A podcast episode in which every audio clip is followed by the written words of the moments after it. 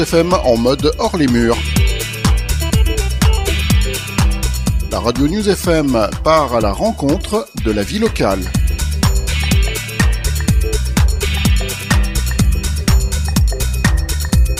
Jeudi 9 novembre et vendredi 10 novembre 2023, ce sont les journées nationales de la prévention spécialisée à Grenoble. Nouveau plateau, euh, on a deux éducatrices, euh, une de La Paz, donc de chez nous, Célia, bonjour. Bonjour. Et Raphaël qui nous vient de Chartres. C'est ça, bonjour. Bonjour, Raphaël. Donc euh, voilà, La Paz, hein, association de promotion de l'action socio-éducative. Exactement, c'est ça. Parce qu'on n'arrête pas de donner les signes, mais on J'avoue, bravo là. pas toujours. Et puis donc Raphaël, toi tu interviens pour une association qui s'appelle l'ADSEA 28. C'est ça, Association départementale pour la sauvegarde de l'enfance à l'adulte en Eure-et-Loire. Voilà. Alors, euh, bah, La Paz, on en a déjà parlé avec plusieurs personnes depuis hier qui sont passées, mais peut-être, euh, Raphaël, quelques mots alors sur euh, ton association à, toi. alors, on sait que c'est globalement, hein, vous faites tous un peu, vous intervenez dans le même domaine, donc le, travail est assez similaire, mais peut-être ça peut être intéressant de, quand même de nous présenter la DSEA 28. Ouais. En, fait, la DSEA, c'est une, association de protection de l'enfance qui, embauche environ 200 salariés donc nous, le service de prévention spécialisé, on est un des plus petits services de l'assaut vu qu'on est trois ETP, euh, deux éducateurs pleins sur le, sur le quartier, un quartier prioritaire de l'agglomération de Chartres et un poste de coordination euh, qui fait quand même beaucoup de terrain. Alors Chartres, c'est combien d'habitants? Alors, en fait, nous, euh, donc on n'intervient pas sur la ville de Chartres, on intervient dans, dans l'agglo. Chartres, c'est 80 000 habitants, sinon. alors, sur, pour l'agglo, c'est juste pour avoir une référence par rapport à l'agglo grenobloise Après, nous, euh, nous le, le, le, quartier sur lequel on intervient, qui est donc sur la commune de Mainvilliers, qui, qui donc touche à Chartres, euh, ça concerne 2000 habitants. D'accord. Alors tu disais 200 personnes hein, quand même qui travaillent pour euh, l'association, euh, c'est pas mal. La Paz, euh, vous êtes combien en tout? On n'a même pas posé la question hier. Alors la Paz c'est spécifique puisqu'on a un service en fait, c'est que de la prévention spécialisée du coup et aussi des éducs qui sont rattachés en fait au PRE donc programme réussite éducative et on est 40 salariés. Donc on est petit par rapport à d'autres grosses institutions qui ont plusieurs services, par exemple associés comme les, des fois des foyers euh, d'enfance, mmh. enfin des structures qui œuvrent pour l'AEMO ou en fait des services AED, etc. En fait. Donc euh, à la base, c'est on a la mission, on fait que de la prévention spécialisée. Voilà, mais c'est là effectivement qu'on voit qu'il peut y avoir des différences entre les structures, certains qui sont un peu plus euh, euh, développés, avec plus de, services que d'autres. L'important, c'est que vous fassiez votre travail dans de bonnes conditions et que surtout, bah, que voilà, vous arriviez à, toucher tous ces, jeunes qui ont besoin qu'on soit à leur côté. Alors là, l'idée, c'est que toutes les deux, vous veniez nous parler un peu plus des ateliers auxquels euh, vous avez participé. Donc Célia, c'était l'atelier sur les pratiques numériques des jeunes. Exact. Et euh, Raphaël euh, sur euh, la question de la prostitution des mineurs. Alors, comme Raphaël, tu m'as dit hein, hors antenne, j'ai plus de choses à dire sur le numérique, sur la prostitution, donc peut-être juste quelques mots pour nous dire. Alors, cet atelier, déjà, comment ça se passe? Il y a des intervenants qui font d'abord des petits speeches, des petites présentations de certaines pratiques pour, pour bah là, sur la question de la prostitution, donc protéger les, les, jeunes, lutter contre ce phénomène de, de la prostitution. Et après, il y a des échanges donc entre tous les participants? Ouais, c'est ça. Là, c'était euh, c'était euh, juste un quart d'heure d'échange à la fin, mais c'était essentiellement une présentation de différents dispositifs qui ont été mis en place, expérimentés dans certains territoires sur la question de la prostitution euh, des mineurs. Après, il y a aussi une présentation un peu plus théorique et générale sur de quoi on parle quand on parle de prostitution. Il y a différents thèmes, michetonnage et tout ça, mais globalement, on, parle vraiment de prostitution. C'est juste que les jeunes parfois utilisent d'autres mots parce que peut-être un petit peu trop violent pour eux de, parler directement de prostitution mais euh, c'était euh, oui une présentation euh, un petit peu théorique et puis qui a permis ensuite d'autres échanges et des questions notamment sur au niveau de la terminologie aussi, si on parle de victimes de prostitution, à partir de quand on parle, enfin pourquoi est-ce qu'on parle de, de, clients en face et mm. pas d'agresseurs ou d'auteurs? Et la question du terme aussi victime est intéressant parce que c'est pas forcément comme ça qu'elles se voient, les, les, mineurs ou les jeunes femmes qui, qui sont dans les réseaux de prostitution. parfois, elles ont l'impression qu'elles sont, qu'elles sont comment dire, aux, manettes en fait et qu'elles gèrent leur vie, qu'elles sont, qu'elles font des choix, que ce sont les leurs. Euh, ce qui peut aussi arriver, mais euh, c'est pas toujours le cas. Donc euh, c'est intéressant de savoir comment en prévention spécialisée on peut les accompagner dans, dans, toute cette démarche de, comprendre dans quoi elles sont impliquées. Est-ce que vraiment c'est ça qu'elles souhaitent et de, de, faire un petit retour aussi sur bah, sur leur passé parce que ça peut. Enfin là j'ai appris que 90% des mineurs qui sont concernés par les réseaux de prostitution ont vécu soit de l'inceste ou une agression sexuelle déjà avant. Donc euh, il y, a quelque chose de, du ressort psychologique euh, qui fait que de, de, victimes, on, on, continue un petit peu à, euh, à être de, bah, sans se, sentir victime, hein, que tu l'as dit. oui, c'est ça. Et puis après, il y a aussi toute la question de la banalisation de, de du passage à l'acte, en fait. et puis les groupes de pères qui s'entraînent entre elles sur ces, en disant bah, Tiens, regarde, c'est pas si compliqué, il suffit de faire ça. Puis après, regarde ce que tu as, tu peux avoir ça. Et donc, vraiment, en fait, de de, banaliser les choses.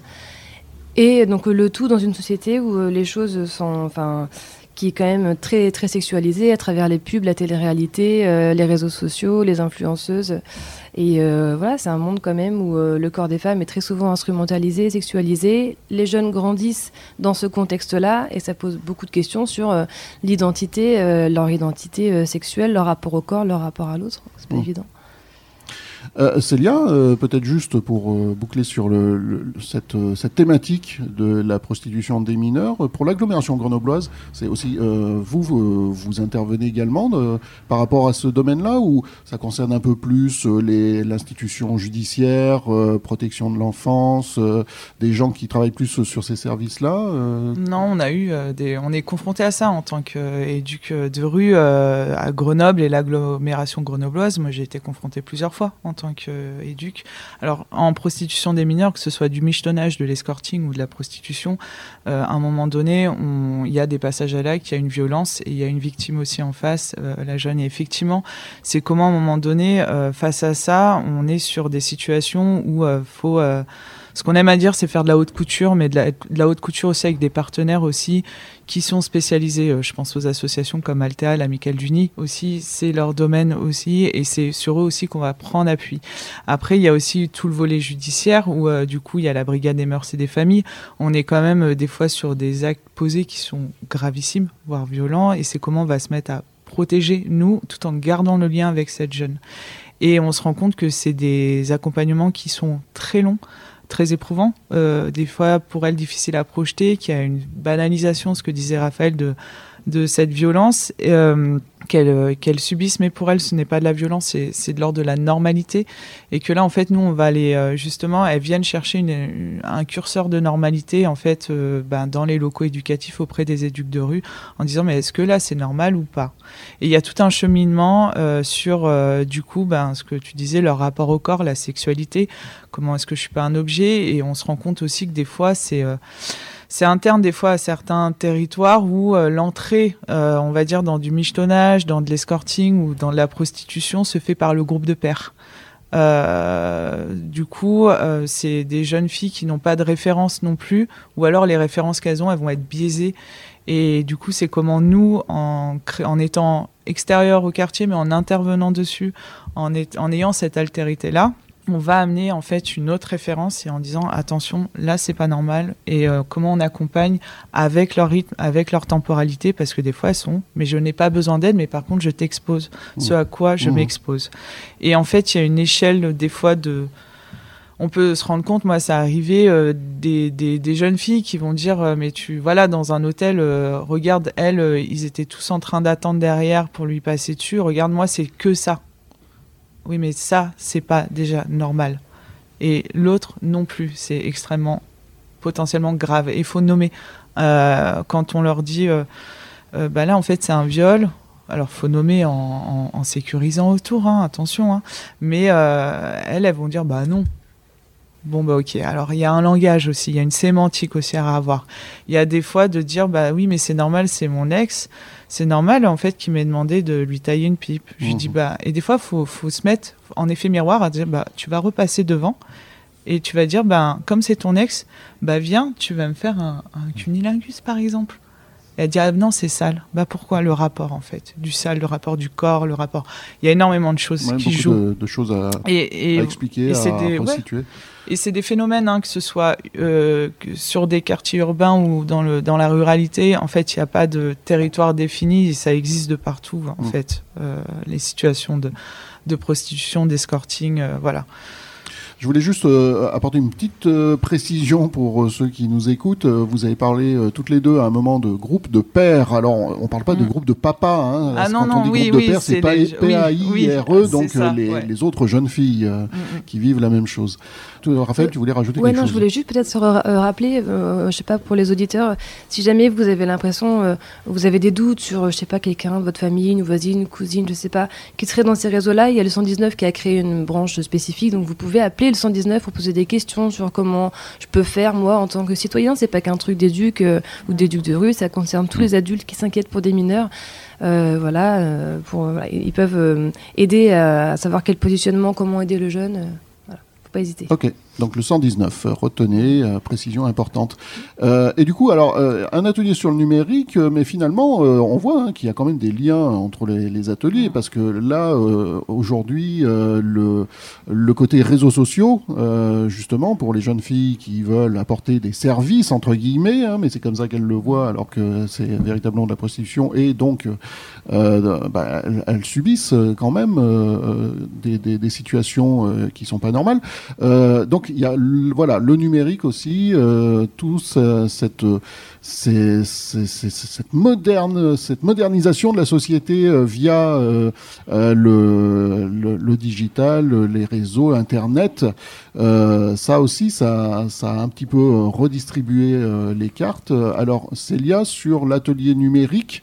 Euh, là, je pense que c'était pas forcément axé sur le côté euh, service sexuel, mais euh, euh, du coup, voilà, qu- qu'est-ce que, de quoi vous avez parlé exactement dans cet atelier?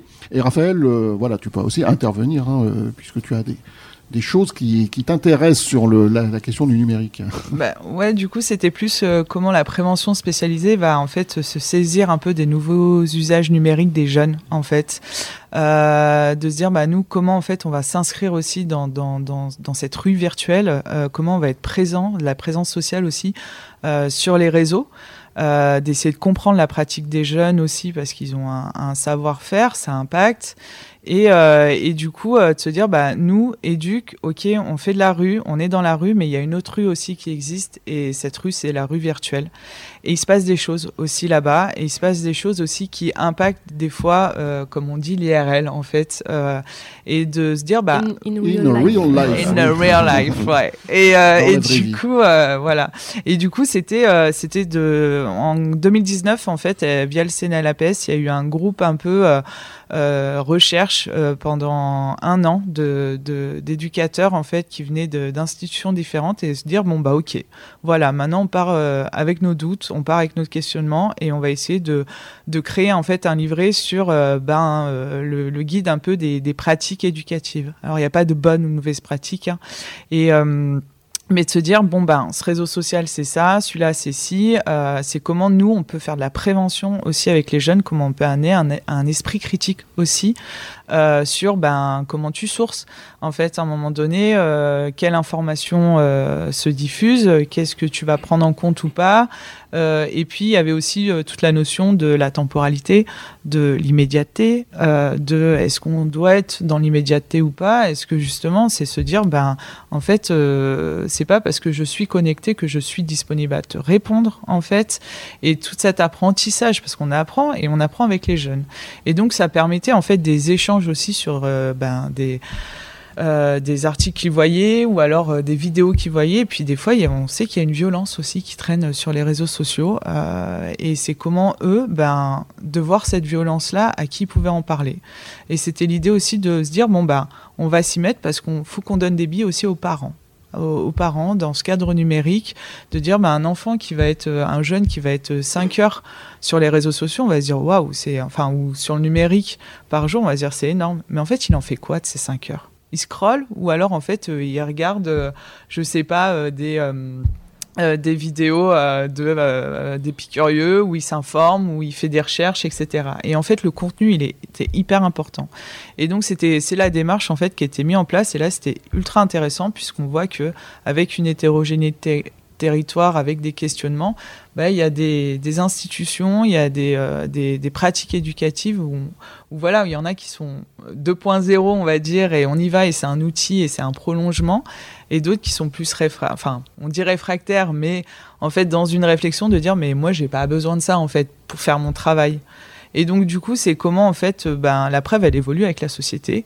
Et à un moment donné, c'est de dire ben, comment on prend cette question en main. Et notamment, on peut faire le lien avec les réseaux aussi qui amènent euh, à la prostitution, les 4chan, etc. Ou, à ou la question du, harcèlement aussi. Ou la euh, question du harcèlement, en ce moment. Euh, du trafic, euh, bah, du trafic où du coup mhm. bah, les recrutements se font sur Snap. Il y a des Snaps spécifiques. Enfin, il y a tout un réseau parallèle qui existe aussi, quoi. Et du coup, rien que de permettre aux jeunes de se dire, bon ben. Tiens, l'éduc, il connaît, il sait comment ça marche Snap parce qu'il a un compte ou Insta ou quoi que ce soit. Et là, il y a un truc, j'arrive pas à le digérer, il faut que j'en parle. Et ben ça c'est juste génial parce que ça, ça, prolonge aussi et ça permet aux jeunes de déposer aussi ce qu'il a vécu sur le virtuel dans le réel à un moment donné parce que ça l'a impacté aussi euh, émotionnellement. Et donc du coup effectivement les questions du, de harcèlement, les questions de paramétrage aussi, de dire mais ton, ton compte il est, public, que voilà les, les, questions de nudes, euh, les questions enfin un peu de tout euh, ce qui peut se développer aussi au niveau psychologique. Et c'était intéressant puisqu'il y a Madame Canard qui était intervenue là-dessus sur l'image, le soi justement qu'est-ce que va chercher un adolescent aussi. Et au-delà de nous, la pratique, c'est de dire, bah, en fait, euh, qu'est-ce que ça vient combler? Qu'est-ce que, en fait, est-ce que c'est, euh, est-ce que c'est le soi actuel? Est-ce que c'est en termes d'ego? Est-ce que bah, c'est là où en fait il peut s'affirmer? Est-ce que, enfin, il y a énormément de questions qui les traversent. Et on vit avec le numérique et on va vivre de plus en plus avec tout ça. Donc, en fait, c'est, on aura toujours un train de retard par rapport aux jeunes, ça c'est sûr. Mmh. Mais par contre, faut pas laisser passer le train, en fait. Mmh. Enfin, il, faut quand même euh, s'initier. Enfin, à un moment donné, c'est euh, sans, sans pratiquer, mais au moins de se dire bon bah, je sais que ça existe, et il faut que je comprenne en fait ce qui se passe. Moi, je suis complètement d'accord avec le fait que, euh, en fait, on doit être présent sur les réseaux sociaux. Moi, j'ai un peu plus de mal avec les équipes qui disent ouais, j'ai pas besoin de ça et tout. La base, quand même, d'un éducateur de rue, c'est d'être là où sont les jeunes. Bah, ils sont toujours dans la rue déjà, donc il n'y a, pas de risque, parce que j'entends un peu des fois le discours, ouais, maintenant un éducateur de rue, c'est avec quelqu'un qui va être là avec son, son, smartphone à scroller. Mais non, en fait, bien sûr que les deux sont largement euh, compatibles. Euh, et, voilà, donc être présent où sont les jeunes, être accessible, être visible, et tout ça, ça peut se faire aussi sur les réseaux, et je pense qu'il faut vraiment que ça se fasse. Et comme tu dis, euh, le jeune, il est content quand tu dis, bah, tiens, tu peux aussi me contacter euh, sur Snap, parce qu'ils n'ont pas toujours un forfait, là, il suffit d'une connexion Wi-Fi pour communiquer, ça change quand même vachement la donne. Notre boulot, c'est aussi d'être accessible, donc, donc oui, moi, je pense que c'est important d'y être. Après, je suis d'accord, tous les débats, comment comment, euh, comment choisir les réseaux sur lesquels on, va ou pas. Il y a des équipes qui vont être sur TikTok, d'autres non. Mais pourquoi faire? Est-ce qu'on pose du contenu? Parce qu'il y a mille raisons d'être sur les réseaux, là d'être accessible, de communiquer, enfin de, communiquer avec le jeune et tout ça. Ça sert aussi à communiquer sur des actions. Euh, on fait un tournoi de futsal le samedi, machin. Euh, et, euh, et, aussi auprès des partenaires et des financeurs, ça a aussi cet objectif-là. En tout cas pour nous, nous on y est depuis 2014 sur Facebook, donc maintenant Facebook, bien sûr, ça va être pour être en lien avec les parents et euh, les partenaires. Mais c'est vrai que c'est important de se tenir informé de l'évolution des pratiques des jeunes et de, et de, de s'approcher au maximum de leur, de leur monde en fait. Mais mm. tu disais, on aura toujours un temps de retard et je pense que c'est le principe de la jeunesse en fait. Ils sont forcément, mm. euh, c'est eux hein, qui, qui, vont euh, d'abord vers la nouvelle technologie, qui vont d'abord vers des nouvelles manières de vivre et nous on est là, ah bon, hein, ça c'est possible, comment on fait? Et forcément on se raccroche après. Euh. Mais c'est important de faire cet effort effectivement pour continuer à être, à être dans leur monde en fait. Après, c'est aussi peut-être les, les, les, nouveaux, les jeunes éducateurs spécialisés qui rejoignent euh, les équipes, qui euh, viennent vous, euh, vous montrer comment être présent partout, parce que là, on est clairement dans le fossé générationnel. Hein. Peut-être que les éducateurs les plus réfractaires, c'est les plus anciens, non? Les plus âgés? Pas toujours. pas toujours, même les jeunes? Ouais, ouais, ouais. il y a effectivement, je pense, une partie de, qui, qui une pratique euh, telle qu'ils l'ont euh, peut-être toujours connue. Donc, effectivement, euh, faire beaucoup de présence sociale, être dans la rue, d'être un travail de rue. Ce qui se défend aussi, hein, moi, vraiment, je pense qu'effectivement, il ne faut jamais qu'on s'éloigne trop non plus du cœur de ce métier. Mais non, il y a aussi des jeunes hein, parfois qui peuvent être un petit peu trouver ça bizarre parce que c'est pas forcément quelque chose qui est parlé aussi dans les écoles de travailleurs sociaux. Hein. Je pense que en prêve, on est peut-être plutôt plutôt alerte sur ces questions-là parce qu'on a un petit décalage avec euh, au niveau de notre posture, peut-être par rapport à d'autres services. Enfin, je je sais pas, mais en tout cas, c'est pas forcément quelque chose qui est très très parlé non plus. Donc euh, peut-être euh, ça aurait été intéressant qu'il y ait un atelier aussi sur euh, comment mettre à jour le l'enseignement des voilà des écoles, enfin les formations qui mènent à éducateurs spécialisés pour que c'est important parce que c'est mm. aussi là que vous apprenez votre métier. Hein ouais, et puis sans se dire on va devenir des éducs 2.0. C'est pas mm. on n'est pas des IA du social, des futurs IA du social et voilà en fait mm. c'est là-dessus c'est aussi enlever des craintes et je comprends qu'il y ait des craintes, des questionnements hein, et c'est vrai que euh, il y a Mounir El Aradi qui a intervenu aussi en tant que directeur, où ça fait dans son institution, ça fait euh, depuis 2014-2015, et, il montrait aussi la plus-value aussi euh, de tout ce travail-là, du numérique auprès des, de, du coup de, de, équipes éducatives, et, et, nous aussi avec le recul, de se dire ben euh, je pense à une équipe euh, aglo jeunes en errance où ben c'est des jeunes qui sont vraiment à la rue, qui euh, qui en fait discutent via Messenger parce que ben l'accessibilité à un forfait, l'accessibilité à un smartphone, enfin du coup et à pouvoir communiquer, ben des fois c'est leur moyen de communication. Euh, des jeunes euh, qui euh, n'ont pas, oui, n'ont pas de, forfait ou quoi que ce soit, ça va être Snap, ça va être. et puis il y a ce côté aussi de dire, bah, même si je perds mon portable, je perds le numéro de l'éduc, mais en fait je connais son Snap. Enfin, c'est, ou alors son le, Insta ou un de ses comptes en fait de réseau social. Donc il y a un peu cette continuité de lien aussi. Et on sait que des fois ils perdent leur portable assez souvent ou ils changent de numéro tous les quatre matins. Mais par contre, il y a le compte qui reste. Et donc le lien, il est là en fait. Et des fois, ça, rassure aussi. T'inquiète, j'ai ton compte Snap. Mhm. D'accord. Bon, bah ok, c'est cool. Et après, c'est aux institutions de le prendre en main aussi. C'est pas qu'aux éducateurs, c'est aux institutions aussi de prendre en main en fait cette question de se dire bon bah voilà comment nous nos éducs qui travaillent euh, il n'y a pas de notion de territoire euh, c'est l'urbain le rural en fait le, numérique il est partout hein. euh, du coup, les frontières, il n'y a pas de frontières de dire euh, là on a un mandat territorial sur le numérique. C'est là où en fait toutes les questions aussi qui ont été amenées, la notion de territoire, de la présence des jeunes. Et, euh, et du coup, après, c'est les positionnements, c'est comment ça va être travaillé dans les institutions. C'est un droit à la déconnexion aussi. À un moment donné, on a tous des, quasiment tous des smartphones individuels en tant qu'éduc. Bah, à quel moment nous on a le droit de déconnecter aussi? Euh, quand on rentre chez nous le soir. Mmh. On va, on va pas ramener euh, le travail et voilà. Et en fait, c'est tout ça. Et ça, c'est aussi, euh, c'est pas qu'aux éducs, c'est aussi à l'institution en entier, en fait, de se positionner, de réfléchir, de mettre en place un cadre, une charte. Enfin, voilà, un peu tout ça. Donc en tout cas, on voit que effectivement, quand on parle de prévention spécialisée, euh, ça couvre énormément euh, de domaines, de mm. problématiques. Quelques-unes donc ont été abordées dans le cadre de ces ateliers, cinq plus précisément, cinq euh, thématiques, cinq ateliers, et il faut continuer à faire en sorte que, que vous et que la prévention spécialisée s'adapte à, son temps et suive la jeunesse avec toujours un temps de retard, comme le disait Raphaël, mais mais que voilà que ça s'adapte, que que ça se modernise aussi euh, et que ça vive avec son temps. Merci à toutes les deux d'être venues nous faire un, petit euh, bilan, un petit compte rendu à chaud comme ça de, deux des ateliers euh, qui se sont déroulés ce matin dans le cadre de ces journées nationales de la prévention spécialisée. il reste plus qu'une restitution hein, donc de collective avant la fin de, l'événement. Et alors je ne sais pas si on aura quelqu'un qui viendra pour nous faire un, petit bilan aussi hein, sur ces deux journées je pense que si euh, c'est possible. notre, notre amie euh, Linda de, La Paz qui, euh, qui est attentive et qui ramène les intervenants à nos micros. Et puis sinon, bah, de toute façon, ce sera un plateau de clôture hein, autour de, midi. je regarde sur ma petite pendule, hein, ça, ça, va vite, hein, ça sera dans, dans 10-15 minutes environ. Voilà, merci Célia, merci Raphaël. Raphaël, le bon retour sur Chartres. et puis qui sait, bah, peut-être une prochaine fois bah, sur l'antenne de News FM. Et puis Célia, bah, pareil, hein, puisqu'on on est dans dans la, même zone géographique. Ouais, et pas loin en plus. merci à vous deux, au revoir. Et eh ben merci. Merci.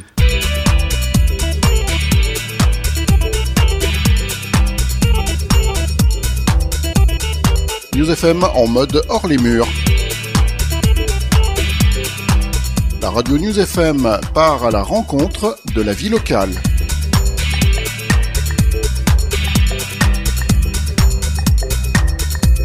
Jeudi 9 novembre et vendredi 10 novembre 2023, ce sont les journées nationales de la prévention spécialisée à Grenoble.